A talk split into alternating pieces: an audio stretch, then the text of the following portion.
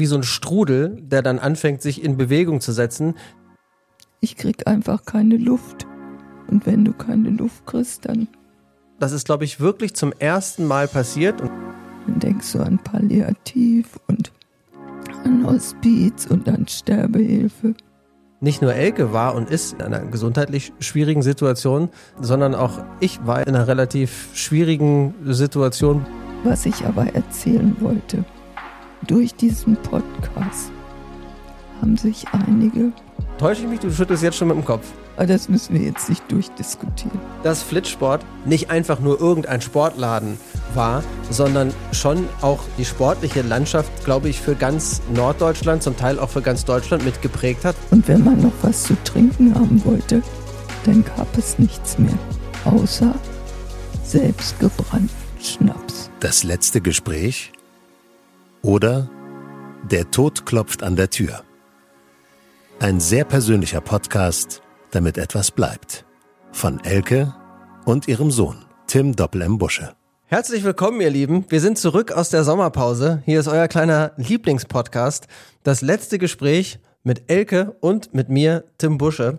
Und ich komme jetzt hier viel zu dynamisch eigentlich in die Folge rein, weil eigentlich geht's Elke momentan gar nicht so gut. Es war gar nicht so richtig klar, ob wir jetzt nach der Sommerpause heute schon wieder starten können. Willst du uns einen kleinen Statusbericht geben, Elke, über, über dein aktuelles Befinden? Ja, also die letzten 14 Tage waren sehr, sehr schwer. Beschissen schwer. Ich habe eigentlich nur im Bett gelegen und versucht zu atmen, weil vor 14 Tagen habe ich dann gemerkt, mir geht es sehr schlecht. Ich habe mehr Cortison genommen, aber das Cortison hat nicht angeschlagen. Und dann kriegte ich natürlich Panikattacken, Morphium genommen. Ah, mit allen Nebenwirkungen, die man so haben kann. Und heute ist eigentlich der erste Tag, wo ich mal nicht im Bett liege, sondern auf dem Sofa sitze. Und jetzt wollen wir auch mal versuchen, diesen Podcast aufzunehmen also wir haben zwischendurch so eine, so eine Situation gehabt, oder sagen wir mal so, als wir die letzte Folge von der ersten Staffel aufgenommen haben, also vor der Sommerpause, warst du ja wirklich auf einem guten Weg. Du hattest dieses Ziel irgendwie, dass du deine 40 Kilogramm erreichst, weil du eine Phase hattest, in der du eigentlich zu Hause gut klargekommen bist, in der du äh, immer wieder nachts auch Hunger hattest, dir auch Süßigkeiten reingezogen hast. Und dann irgendwann kam so der, der Umschwung, ne, vor, vor zwei Wochen. Was, was ist da passiert? Hast du irgendeine eine Vorstellung, eine Idee, was, was irgendwie vorgefallen sein kann? Oder ob das einfach irgendwie so automatisch passiert ist? Ach, äh, das, bei dieser Krankheit und dem Verlauf weißt du nie, was passiert. Viele fragen dann, ist es das Wetter? Keine Ahnung, es ist einfach der Verlauf der Krankheit. Ich krieg einfach keine Luft. Und wenn du keine Luft kriegst, dann kannst du nicht viel machen. Mhm. Dann versuchst du nur zu atmen. Und natürlich kriegst du Überlebensängste. Also dann überlege ich mir auch, wie soll das eigentlich alles weitergehen? Dann denkst du an Palliativ und an Hospiz und an Sterbehilfe. Weil was ist, wenn ich mich hier zu Hause nicht mehr selber versorgen kann? Was ist dann?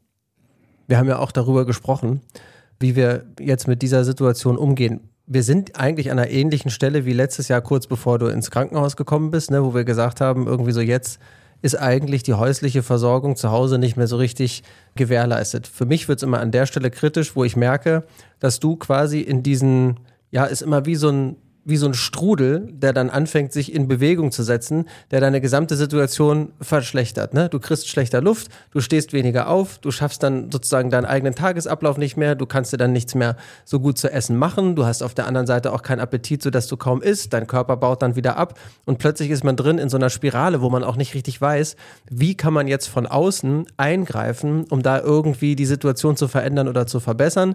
Du selbst bist, glaube ich, auch aufgeschmissen oder eher auch damit beschäftigt, irgendwie überhaupt den Tag über jeden Atemzug irgendwie erstmal äh, für dich zu überwinden.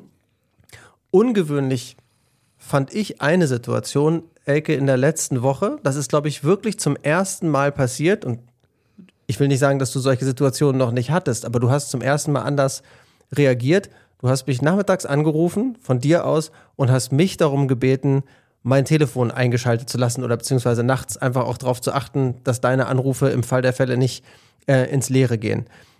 Ist das für dich eine Neuerung gewesen oder hattest du wirklich an der Stelle seit langem mal wieder das Gefühl, es wird für mich selber jetzt eng?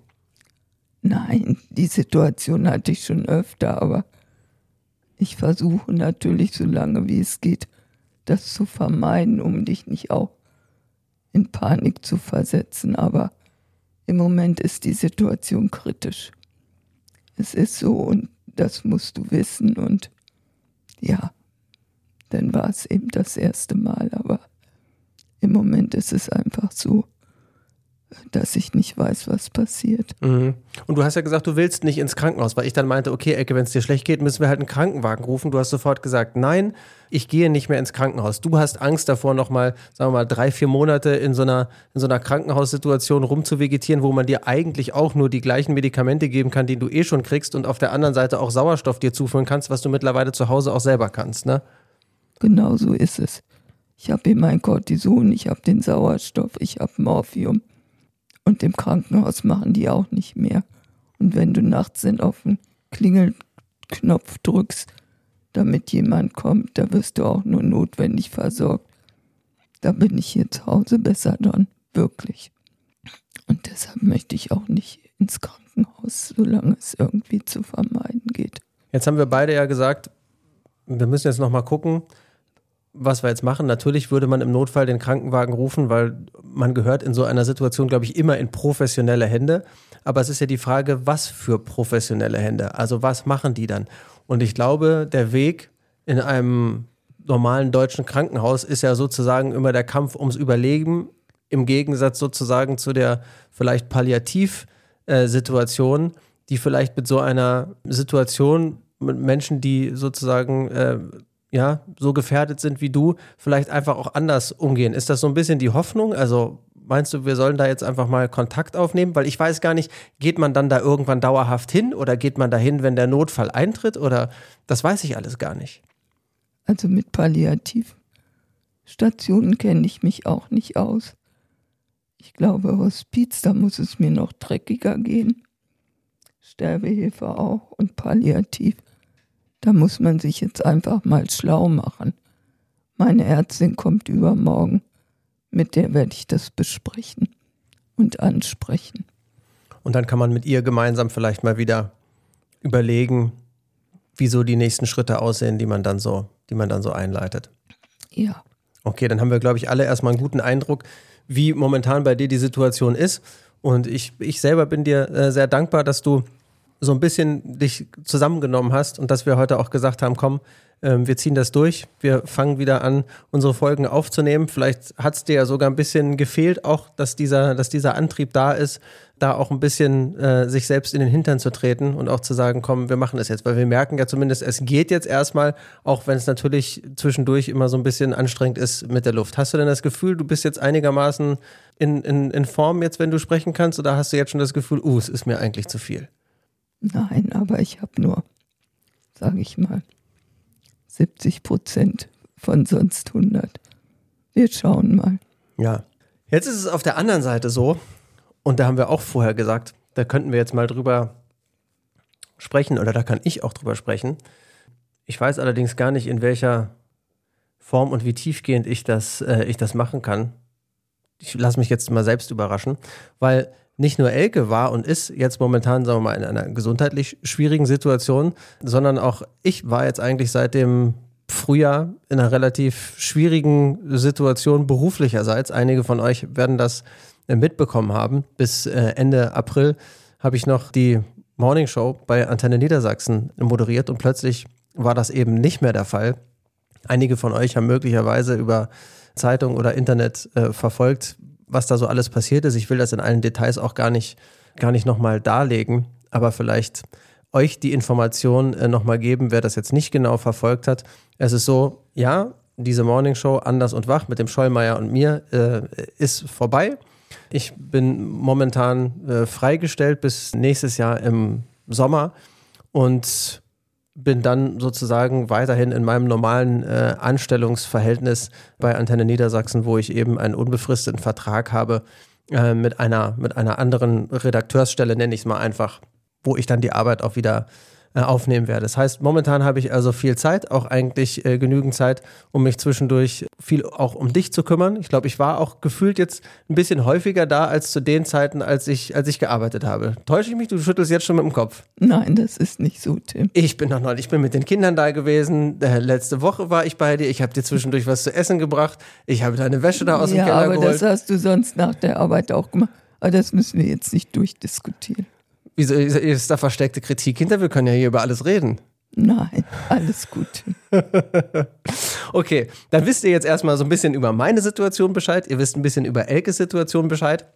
Und wir hatten uns ja auch gedacht, dass wir dem Podcast so ein bisschen, sagen wir mal, frischen Wind einhauchen wollen, indem wir auch über unsere Eltern-Kind- oder Mutter-Sohn-Beziehung sprechen, dass es halt nicht nur noch um, um, um, den, um die Krankheit, um Elkes Situation, um Medikamente, ärztliche Versorgung und so gehen soll, sondern eben auch das, was sozusagen so ein bisschen das Zusammenleben und Großwerden zwischen, zwischen Eltern und Kindern und was man so mitnimmt und wie man vielleicht auch in der Rückbetrachtung bestimmte Dinge für sich selbst beurteilt oder wie man sie eben auch gemeinsam sieht.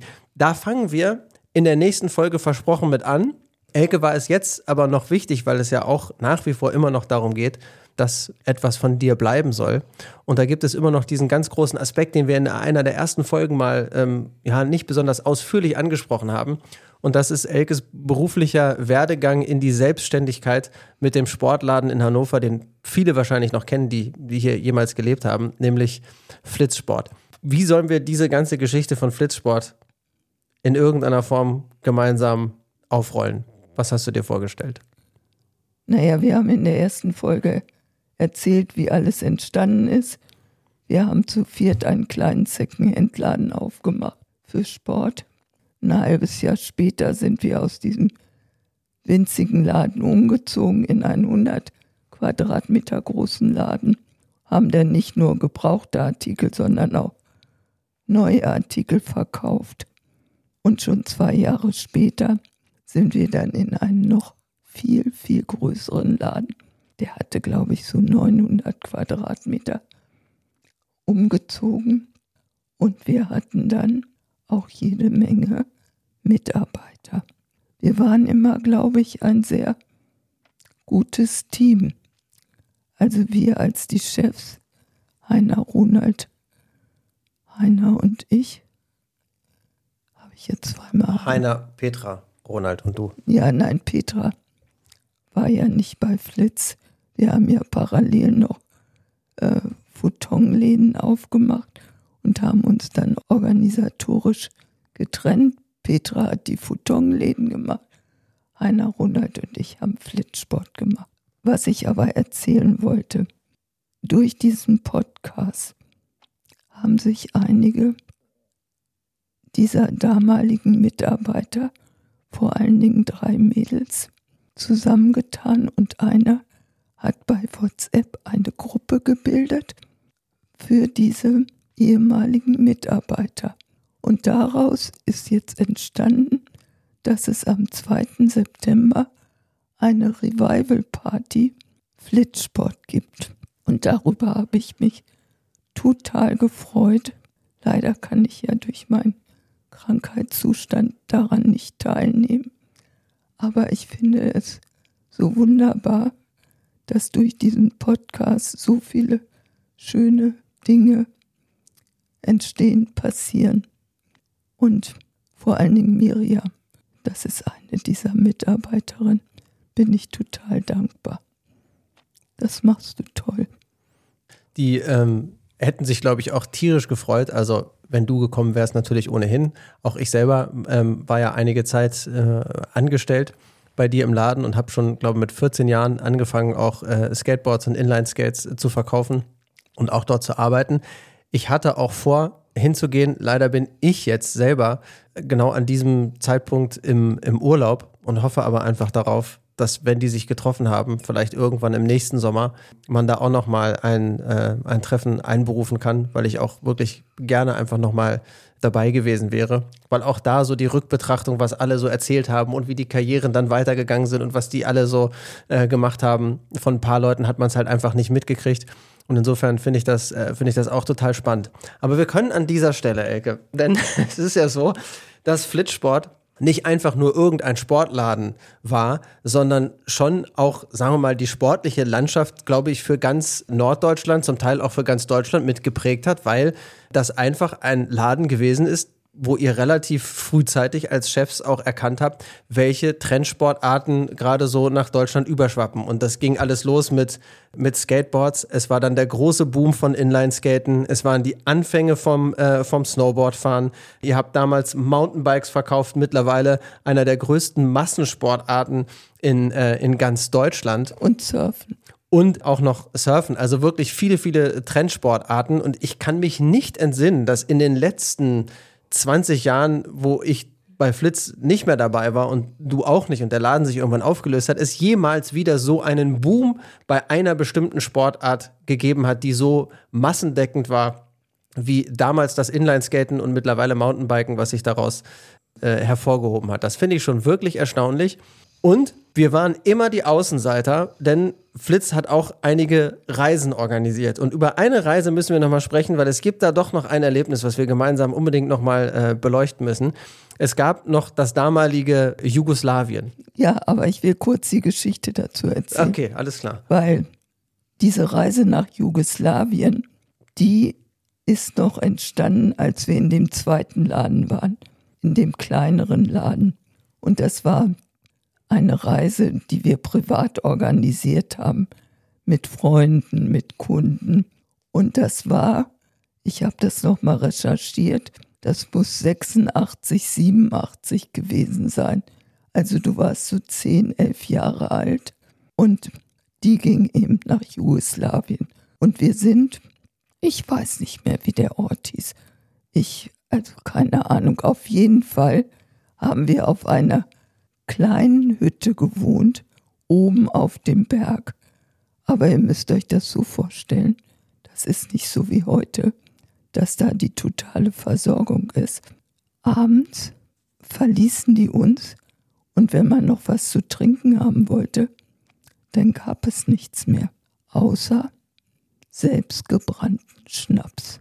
Das war Slivovitz, selbstgebrannt. Und jetzt kann Tim weiter erzählen wie das so ist auf Erwachsenenreisen. Äh, wo, in was für einem Alter wart ihr alle? Wenn ich so 18 war, ihr wart alle so irgendwie so grob zwischen 25 und 40, würde ich mal sagen, oder? Die restlichen Leute, die mitgefahren naja, sind. ich war, denke ich mal, so 35.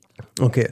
So, und jetzt wird sich möglicherweise bei euch schon der erste Streit auslösen, denn ein Spiel, was die ständig auf der Hütte gespielt haben, ist, die einen nennen es Meier, die anderen nennen es Mäxchen. Ihr kennt das wahrscheinlich, Lederbecher, zwei Würfel aus dem, äh, aus dem Kniffelspiel oder sowas. Dann äh, nimmt man Bierdeckel, dann schüttelt man den Becher und dann muss man sozusagen immer mehr würfeln als der oder diejenige davor. Also es geht los mit 31, 32, dann 41, 42, 43, dann geht irgendwann, kommt einer Pasch, zweier Pasch, dreier Pasch und so weiter. Und das höchste der Gefühle, was man erreichen kann, ist Meier oder Maxchen, also die 21. So, und immer wer sozusagen verliert, musste einen trinken. Ist das jetzt erstmal so korrekt zusammengefasst, ja? Ja. So, eine Nacht. Wir hatten so Zimmer, die waren, ich glaube, so ein bisschen jugendherbergsmäßig. Wir Ja, hatten, wir hatten, kleiner also wi- winzig, acht Quadratmeter vielleicht. Ja, also so klein, dass man an dem Hochbett nur quer vorbeikam. Das war ein Etagenbett. Du hast unten geschlafen, ich habe oben geschlafen. Ich weiß noch, in der hinteren Ecke war auch wie das in so typischen Unterkünften immer so so ein Waschbecken, ein Spiegel und ein Plastikmülleimer. Ne? Plus irgendwie so ein, so ein Schrank, der ein bisschen aussah wie so ein, wie so ein Spind in der Kaserne. Genau. So, ich lag also oben, habe logischerweise wie jedes brave Kind mit 10 oder 11 Jahren äh, äh, irgendwann im Bett bin ich da eingeschlafen. Und dann bin ich irgendwann mitten in der Nacht aufgewacht und Elke lag unter mir, also in dem Etagenbett unter mir und hat geredet. Und zwar hat sie nicht normal geredet, sondern ich, ich konnte als Kind überhaupt nicht deuten, was das für Äußerungen sind. Ich habe irgendwie nur ein, so eine Art Wimmern und dann hat Enke ständig nur gesagt, ich sterbe, ich sterbe. Ich sterbe, ich sterbe. Das, das musste ich mir dann anhören mit neun oder zehn Jahren. Und ich konnte es ja gar nicht einschätzen, weil ich nicht wusste, was los ist. Dann hat Elke irgendwann über dem Waschbecken gehangen. Ich glaube, du hast dich auch übergeben in das Waschbecken, ne? Ja. So, dann war ich irgendwann sowas von fertig und Elke hat natürlich auch überhaupt nicht mehr auf das reagiert, was ich äh, gemacht oder gesagt habe. Dann bin ich, weil ich dachte, ich müsste Hilfe holen, in diesen Gemeinschaftssaal gegangen, wo diese Menge von Erwachsenen, ich sag mal, da saßen vielleicht noch acht bis zehn Leute. Die meisten davon hatten Stoffservierten sich oben ins T-Shirt gesteckt, weil sie beim Kurzeheben schon alle nur noch am Sabbern waren. So, die waren natürlich alle auch vollkommen Knülle. Und ich gehe zu deinem Geschäftspartner Heiner, völlig fertig als Kind, sage also mitten in der Nacht, während meine Mutter unten im Etagenbett besoffen liegt und sagt, ich sterbe, ich sterbe, sage zu Heiner, Heiner, du musst sofort kommen. Elke liegt im Bett und sagt, ich sterbe, ich sterbe. In dem Moment, als ich ihm das gesagt habe, hat der angefangen, sich einfach nur kaputt zu lachen. Und dem sind die Tränen gekommen. Das hat Elke gesagt, sie muss sterben, sie muss sterben. So schlimm ist es nicht, Tim. Ich war als Kind, es war ein traumatisches Erlebnis, wirklich, weil ich hatte das Gefühl, dir geht es unfassbar schlecht. Du bist nicht richtig ansprechbar, machst da irgendwelche Dinge, hängst überm, überm Waschbecken und ich gehe zum nächsten vernünftigen Erwachsenen, der mir da unter die Lupe gekommen ist der sich dann darüber einfach nur kaputt lacht. Und das war, das hat mich wirklich fertig gemacht. Ich musste dann ja wieder irgendwann zurück ins Bett. Du warst logischerweise ein bisschen genervt davon, dass ich überhaupt da aufgewacht bin, weil du konntest ja auch in deiner Situation nichts machen und hast immer nur gesagt, Tim, lass mich, schlaf. Und ich habe immer gesagt, ich kann nicht schlafen, wenn du die ganze Zeit sagst, ich sterbe, ich sterbe. Kannst du dich überhaupt daran erinnern? Ja, natürlich kann ich mich ja, daran So natürlich ist das nicht so betrunken, wie du warst. Ja, doch, ich erinnere mich daran. Wie hast du das denn empfunden? Ich habe das ein bisschen anders in Erinnerung. Ja, wie denn? Ich, hab, ich hatte in Erinnerung, dass Heiner gekommen ist.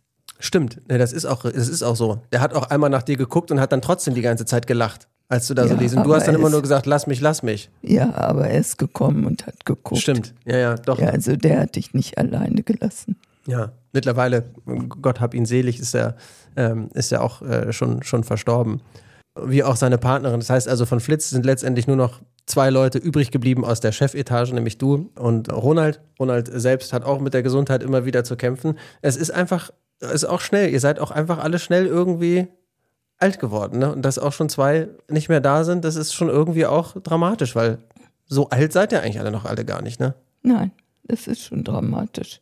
Und das ist auch traurig.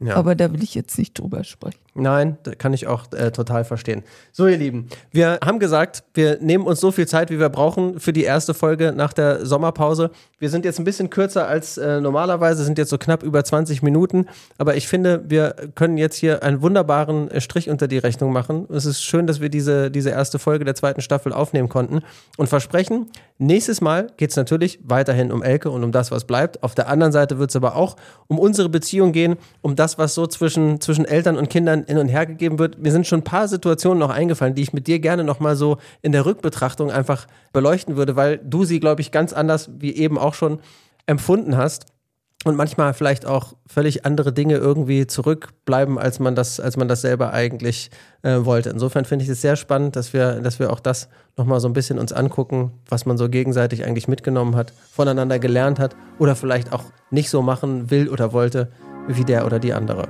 Okay. Dann wünschen wir euch alles Gute bis zur nächsten Folge. Ich sage auch Tschüss, bis zum nächsten Mal. Das letzte Gespräch oder Der Tod klopft an der Tür. Ein sehr persönlicher Podcast, damit etwas bleibt. Von Elke und ihrem Sohn, Tim Doppel-M. Busche.